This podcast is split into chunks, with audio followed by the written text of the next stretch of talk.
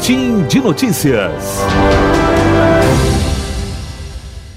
Na quinta-feira passada, dia 10 de maio, aconteceu no Centro Histórico Cultural Dauro Aragão o quinto encontro de promoção da igualdade racial no campus Olésio Galote, em Três Poços. A abertura do evento contou com a presença do professor Dario Aragão, responsável pelo Escritório da Cidadania, o defensor público federal José Roberto Tambasco, o coordenador técnico da Fundação Nacional do Índio FUNAI, Cristiano Machado. Doutor Dario, você pode dizer um pouco sobre do que se trata esse evento? Então, nós estamos na quinta edição do Encontro de Promoção da Igualdade Racial do Unifor, consolidando esse evento como um evento anual é, da nossa instituição. E esse evento, na verdade, é uma abertura de espaço para que as minorias, os grupos étnico-minoritários possam ter palavra, possam ter voz e venham aqui expor suas demandas, seus problemas, sua cultura e a gente quer levar isso para o aluno. Nosso objetivo maior é trazer toda essa dimensão social, da vulnerabilidade desses grupos para o nosso alunado. Qual seria o público-alvo? O público-alvo são os nossos alunos do direito, do design, do serviço social, da medicina. Todos os cursos, de, uma, de alguma forma, podem contribuir através de projetos de extensão de pesquisa para que a qualidade de vida e a geração de renda nessas comunidades é, venham a fomentar mais renda, mais situações de benefícios para essas comunidades. Então, cada um, cada profissional que está se formando, cada curso tem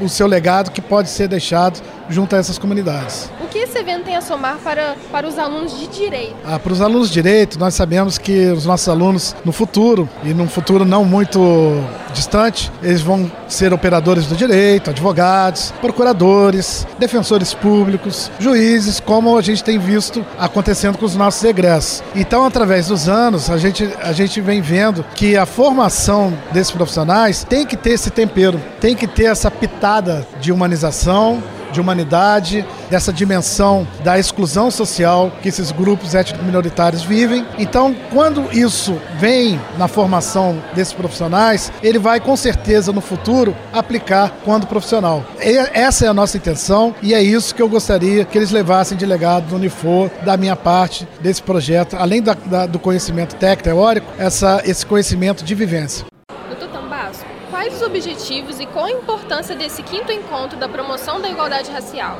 Olha, a princípio, o interesse público é que as comunidades tradicionais, que se resumem basicamente nas comunidades quilombolas, ou seja, dos remanescentes de escravos, dos caiçaras, que são os pescadores do nosso litoral sul, do sul do Rio de Janeiro até o sul do Paraná, dos ciganos, que ocupam toda a nação, e, nesse caso, também dos indígenas, e mais especificamente no Rio de Janeiro, das etnias Guarani, porque nós temos os Mbiá e os Yandeva. O nosso interesse é trazer à tona a existência desses grupos, a existência de demandas, a existência de direitos que não estão sendo assegurados a essas comunidades. Esse é o interesse público. Mas a nossa parceria com a FOA visa a trazer a relevância para o mundo acadêmico de pesquisas e trabalhos acadêmicos, trabalhos acadêmicos no sentido de aplicação dos cursos no desenvolvimento de produtos que possam suprir a demanda dessas comunidades. Então,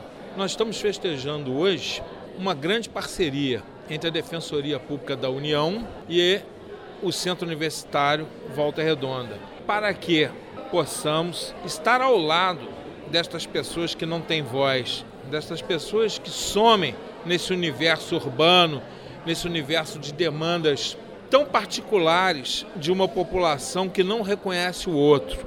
Como age a Defensoria Pública? A Defensoria Pública da União é o braço governamental que presta assistência jurídica gratuita através de uma norma da Constituição Federal de 1988. É a interlocução entre os que não têm voz e aqueles que regem os destinos do nosso país. É preciso que as leis, é preciso que as normas entendam a existência da diversidade, entendam a existência de comunidades que têm outras tradições, que têm outras culturas que não as nossas. E é nesse momento que a Defensoria se apresenta como elo defensoria que aprende, a defensoria que precisa falar o Guarani, que precisa falar o Rom, que precisa entender os orixás, uma defensoria que precisa entrar pelo mar e pescar junto com os caiçaras, uma defensoria que precisa sair do gabinete, mas que essencialmente fale a língua do povo e não tenha vergonha de dizer que todos nós somos brasileiros. Esse é o papel da defensoria. Cristino, o que você tem a dizer sobre os trabalhos realizados pela FUNAI? É, nós temos hoje o, a missão né, de trabalhar a assistência das comunidades indígenas. Aqui na nossa região, nós temos 10 aldeias indígenas e um escritório local na cidade de Paraty que dá assistência a essas 10 aldeias. Aí nós temos um trabalho de assistência direto a essas comunidades em algumas áreas, né?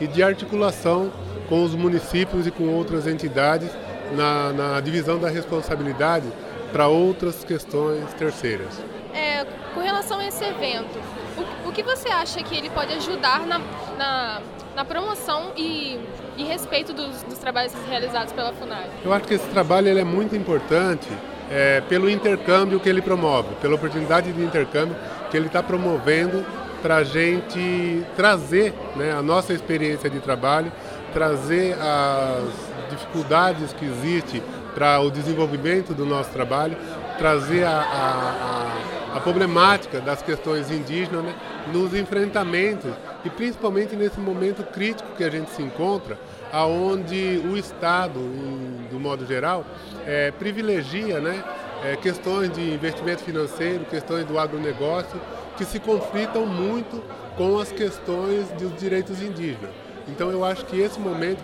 trazer essa discussão para esses profissionais que estão se formando, que vão ser futuros é, defensores públicos, futuros juízes, advogados, né?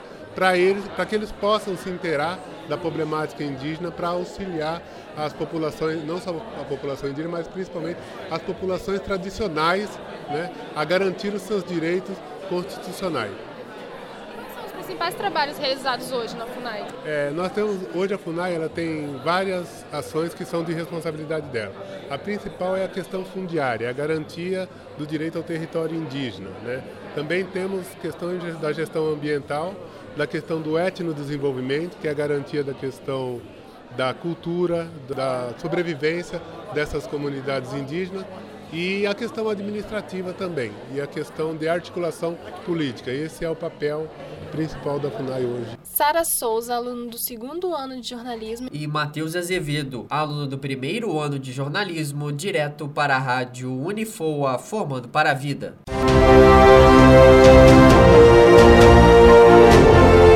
Boletim de notícias.